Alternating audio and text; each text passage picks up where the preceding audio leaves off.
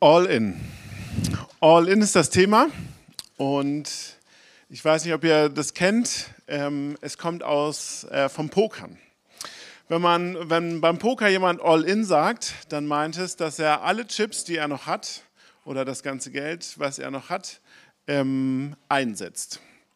Und wenn er dann gewinnt, kann er sich verdoppeln oder verdreifachen, je nachdem, wie viele Spieler noch dabei sind. Und wenn er verliert, dann ist das halt weg. Das heißt jetzt nicht, dass man Frau, Kind, Haus und Hof, Auto irgendwie verhökert hat, sondern man setzt halt das Geld, was man an Pokertisch mitgebracht hat. Und in der Regel sagt man, ähm, du musst ein All-In gehen, wenn du noch mindestens das Zehnfache von dem hast, was du ähm, als Mindesteinsatz, ähm, was es als Mindesteinsatz braucht. Das heißt, beim Poker Big Blind, das ist das, was jeder Spieler überhaupt für jede Hand setzen muss, um überhaupt ähm, mitpokern zu dürfen in dieser Runde. Und wenn du jetzt nur noch 2,50 Euro irgendwie hast, dann guckt der andere Spieler sich an und sagt, ja komm, die 2,50 Euro lege ich jetzt auch noch rein. Ähm, es gibt ja die Chance, dass der andere Spieler dann raus ist. Das bedeutet, ich bin eine Position näher am Sieg.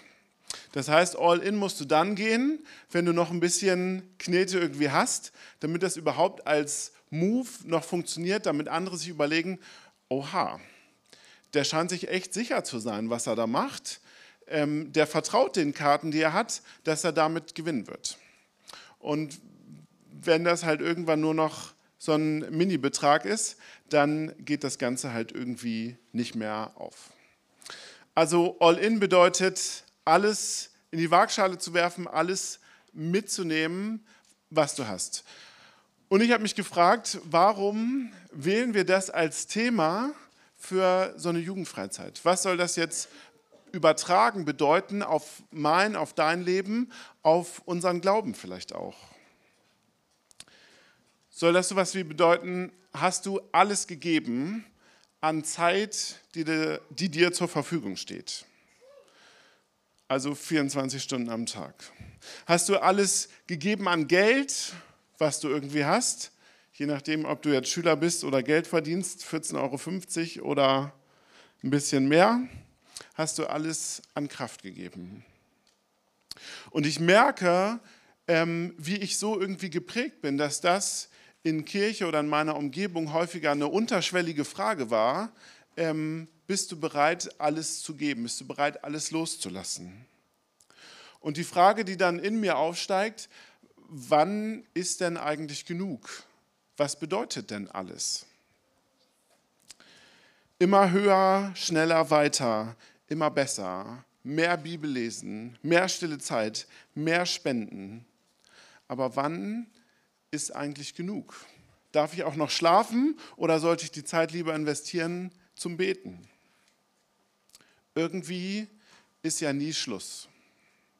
Und das Bild, was sich in mir so geformt hat, ist, wie du wahrscheinlich merkst, ähm, auch irgendwie ein bisschen frustrierend, weil man bei all dem, was man sich so überlegt und anguckt, immer das Gefühl hat, nicht auszureichen, nie genug gegeben zu haben, weil wann bin ich denn wirklich all in?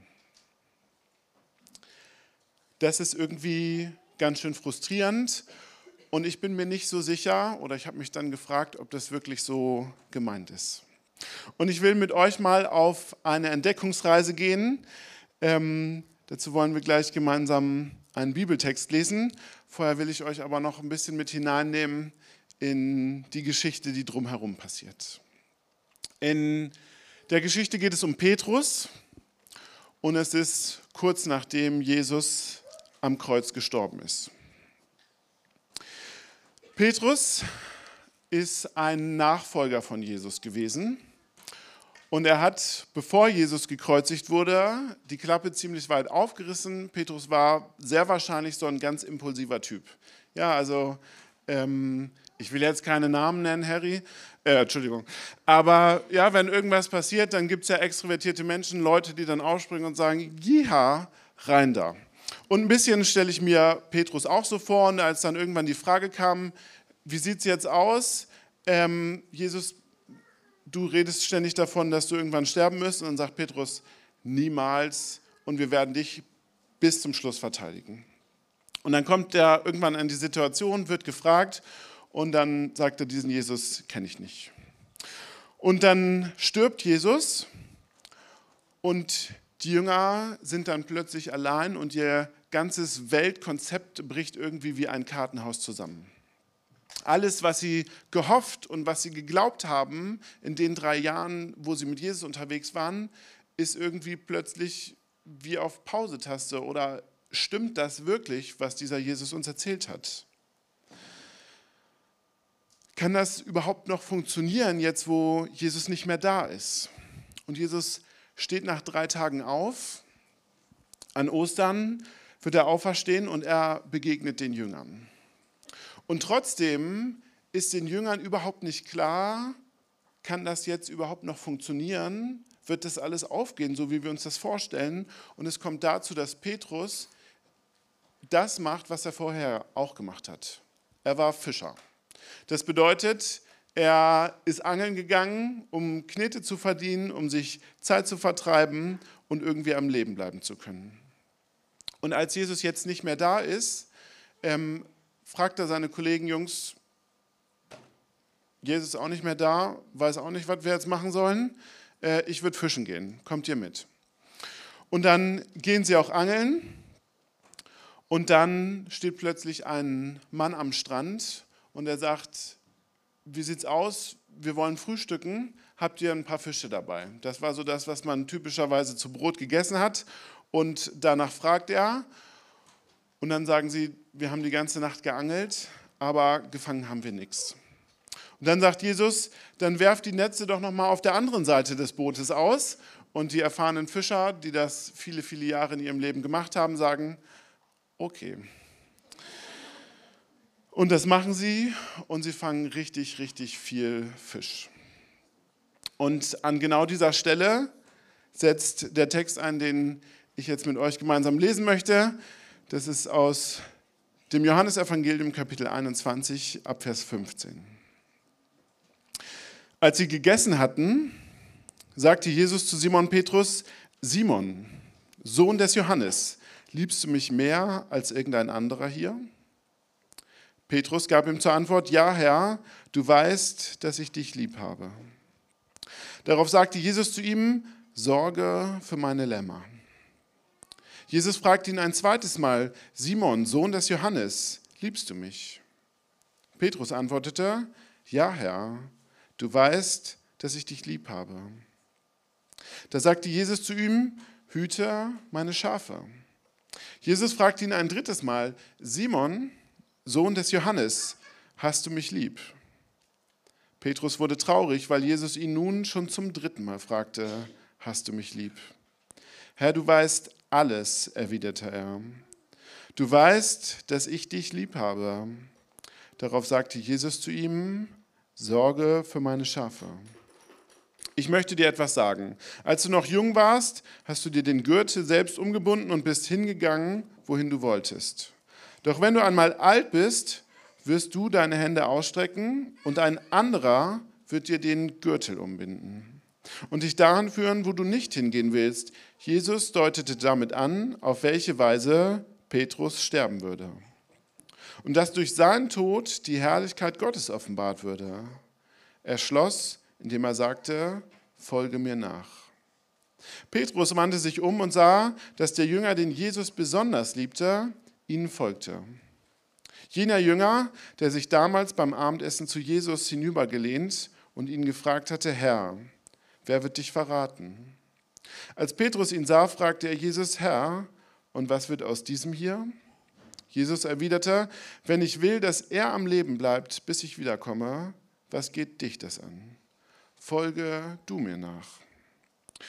Unter den Gläubigen verbreitete sich daraufhin das Gerücht, jener Jünger würde nicht sterben. Dabei hatte Jesus zu Petrus gar nicht gesagt, dass der Jünger nicht sterben werde. Er hatte nur gesagt, wenn ich will, dass er am Leben bleibt, bis ich wiederkomme, was geht dich das an? Der Jünger, von dem Jesus das sagte, ist auch der, der alle diese Dinge bezeugt. Er hat sie niedergeschrieben und wir wissen, dass sein Bericht wahr ist. Es gäbe noch viele andere Dinge zu berichten, was Jesus getan hat. Wenn alles einzeln aufgeschrieben würde, ich glaube, die Welt wäre zu klein, um all die Bücher zu fassen, die man schreiben müsste. Petrus macht also das, was er schon immer gemacht hat. Und zwar, er geht fischen. Und dann will Jesus noch einmal mit ihm alleine sprechen. Und an Jesus Stelle hätte ich sehr, sehr viele Fragen an Petrus gehabt.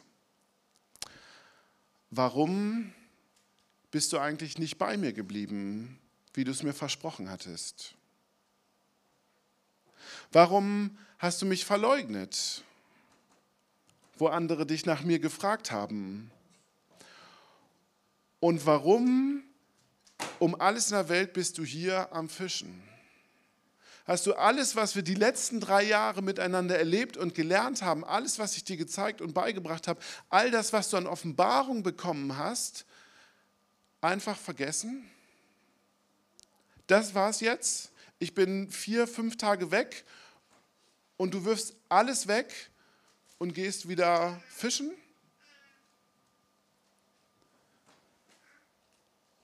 Hast du eigentlich gar nichts begriffen? Das wären so zumindest, wenn ich mich emotional da so ein bisschen reinsteigere, die Fragen, die ich gerne mit Petrus an der Stelle geklärt hätte. Aber davon ist keine Spur bei Jesus zu sehen. Jesus hat nur eine einzige Frage. Hast du mich lieb? Jesus hat nur eine einzige Frage und die will nicht wissen, was Petrus verbockt hat. Die will nicht wissen, was Petrus imstande ist zu leisten. Die will nicht wissen, was Petrus alles schon für Jesus geopfert hat und was er gemacht hat, sondern er will einzig und allein von Petrus wissen, wie stehen wir zueinander? Vertraust du mir? Den Bibeltext, den wir gemeinsam gelesen haben, ist überschrieben mit Jesus und Petrus, erneutes Vertrauen. Petrus, vertraust du mir? Das ist das Einzige, was Jesus an dieser Stelle wissen möchte. Wie stehen wir zueinander? Der Teufel kennt deinen Namen, aber er ruft dich bei deiner Sünde bei dem, was du verbockt hast, bei dem, was du falsch gemacht hast, bei dem, womit du dich selber vermutlich die ganze Zeit anklagst. Jesus kennt deine Sünde, aber er ruft dich bei deinem Namen. Dreimal in diesem Text fragt er das. Petrus, Simon Petrus, Sohn des Johannes, hast du mich lieb? Der Teufel kennt deinen Namen, aber er ruft dich bei deiner Sünde. Jesus kennt deine Sünde, aber er ruft dich bei deinem Namen. Simon Petrus, Sohn des Johannes, hast du dich lieb? Hast du mich lieb? Hast du dich lieb, ist auch nicht schlecht. Das bedeutet jetzt nicht, dass die dann einfach weiter am Lagerfeuer sitzen, ein bisschen miteinander kuscheln und die Welt ist happy clappy. Sie reden danach über den Tod von Petrus. Aber das, was für Jesus das ist, was relevant ist, ist die Frage, ob Petrus ihm noch immer vertraut. Ich weiß, es sieht gerade nicht so aus, wie du dir das vorgestellt hast. Ich bin irgendwie tot und alles ist ein bisschen anders, aber vertraust du mir? Glaubst du, dass wir gemeinsam diesen Weg noch gehen können? Vertraust du mir? Bist du bei mir? Glaubst du, dass das noch Wahrheit werden kann? Und ich glaube, darin will ich lernen, all in zu gehen. Nicht mich permanent hinterfragen ähm, oder mich nicht permanent hinterfragen zu müssen, habe ich wirklich alles gegeben, sondern ich will in den einzelnen Situationen lernen, Jesus zu vertrauen. Vertrauen, also jemandem zu sagen, ich vertraue dir, ist das eine. Das ist ganz nett, das ist hilfreich und das muss ab und zu sein. Aber Vertrauen zeigt sich ja in ganz konkreten und einzelnen Situationen. Und das möchte ich lernen. Das, womit Jesus abschließt, ist die Frage oder ist die Aussage: Folge mir nach. das ist das, worum es ihm geht. Nicht das, was Petrus fürs Reich Gottes leisten kann. Nicht das, was Petrus alles wegwerfen soll für Jesus, sondern folge mir nach, bist du bei mir. Hast du mich lieb? Sind wir miteinander unterwegs? Bist du dicht an dem Herzschlag, den ich für diese Welt, den ich für dich und den ich für dein Umfeld habe? Vertrauen ist irgendwie gar nicht so leicht. Ich ähm, bin zum Studieren nach Braunschweig gezogen und wie das als äh, Student häufiger so ist, kam es bei mir ab und zu mal zu der Situation, dass am Ende des Geldes noch relativ viel Monat übrig war. Also es waren noch irgendwie zehn Tage über, aber Geld war irgendwie knapp oder eine Woche und einmal weiß ich, ähm, habe ich in mein Portemonnaie geguckt und da war noch so 2,50 drin. Und dann bin ich einkaufen gegangen in Lidl habe mir gedacht, ein Paket Toast eine oder ein Paket Käse, das kriegst du hin, eine Woche, ähm, kein Problem. Dann kommt eine Familie aus unserer Kirche in denselben Lidl und kommt zu mir und sagt, Johannes, ähm, pack aufs Einkaufsband, also auf das Fließband vorne da, äh, was immer du möchtest, wir bezahlen. Und ich habe ähm, dann ganz deutsch gedacht, äh, das kann ich irgendwie nicht annehmen. Nee, danke, das möchte ich nicht. Und dann bin ich rausgegangen aus diesem Laden und habe mich tierisch geärgert. Ich habe gesagt, wie bescheuert ist das eigentlich, Jesus permanent danach zu fragen, ob er einen versorgt und wenn er es dann tun will, ganz einmalmäßig zu sagen, nee, danke, ich komme alleine klar. Und dann habe ich mir vorgenommen für mein Leben und gesagt, Jesus, das wird mir nie wieder passieren. Ich will lernen, dir zu vertrauen. Und wann immer ich in so einzelnen Situationen bin und konkrete Dinge vor Augen habe, dann hilft es mir manchmal, das auszusprechen und sagen, Jesus, an diesem Punkt will ich dir vertrauen. Ich will dir ganz nah sein. Ich will bei dir sein und ich will lernen, dir zu vertrauen.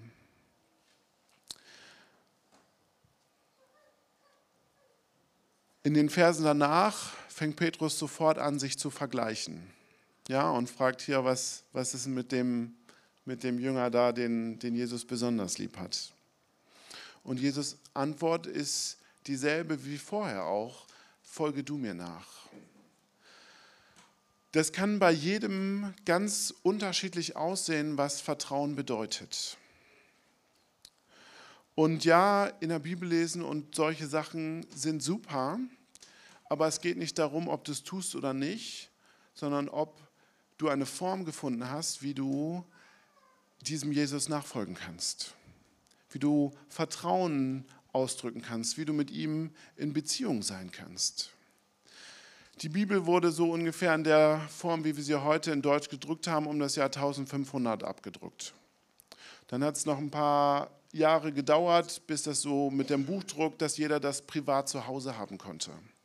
Das bedeutet, wir reden über 1500, 1600 Jahre Kirchengeschichte von den 2000 Jahren, die wir haben, wo kein Christ alleine zu Hause gesessen hat und morgens um 5.30 Uhr die Bibel aufgeschlagen hat, weil keiner von denen eine Bibel zu Hause hatte. Wie kommt man heute auf die Idee zu sagen, hey, als guter Christ musst du aber vor der Schule aufstehen, dich hinsetzen und in der Bibel lesen? Ich finde es total bescheuert. Und in der, darf ich das sagen? Ähm, und in der Bibel ist äh, hat Gott sich offenbart, wie er sich in der Welt vorgestellt hat. Und darin ist Leben. Und es hat über die Jahrtausende, die wir Kirchengeschichte haben, immer wieder Menschen zu Gott geführt. Ich will nicht die Bibel wegwerfen, sondern darin ist Offenbarung und darin ist Leben. Aber es geht nicht darum, dass du irgendwie in einem Mathe-Test abhaken kannst, ja, Mittwoch, 37. habe ich gemacht. Sondern es geht um eine persönliche Beziehung. Es geht um Vertrauen. Es geht darum, folge mir nach und finde die Form, die für dich das zum Ausdruck bringt, diesen Jesus immer besser kennenzulernen. Finde die Form, die für dich passt, die hilfreich ist, ganz dicht an diesem Jesus dran zu sein, ihm nachzufolgen. Gott braucht mich nicht. So. Er will mich gebrauchen und er freut sich, wenn ich mich einbringe, aber er braucht mich nicht. Also es geht nicht um das, was ich leiste, um das, was ich bin, um irgendeine Checkliste. Petrus wird auch nicht an der Eingangstür zum Himmel stehen und fragen, ob du das richtige Weltbild für wahr hältst. Sondern es geht um eine Person, es geht um diesen Jesus. Folge mir nach, vertraust du mir.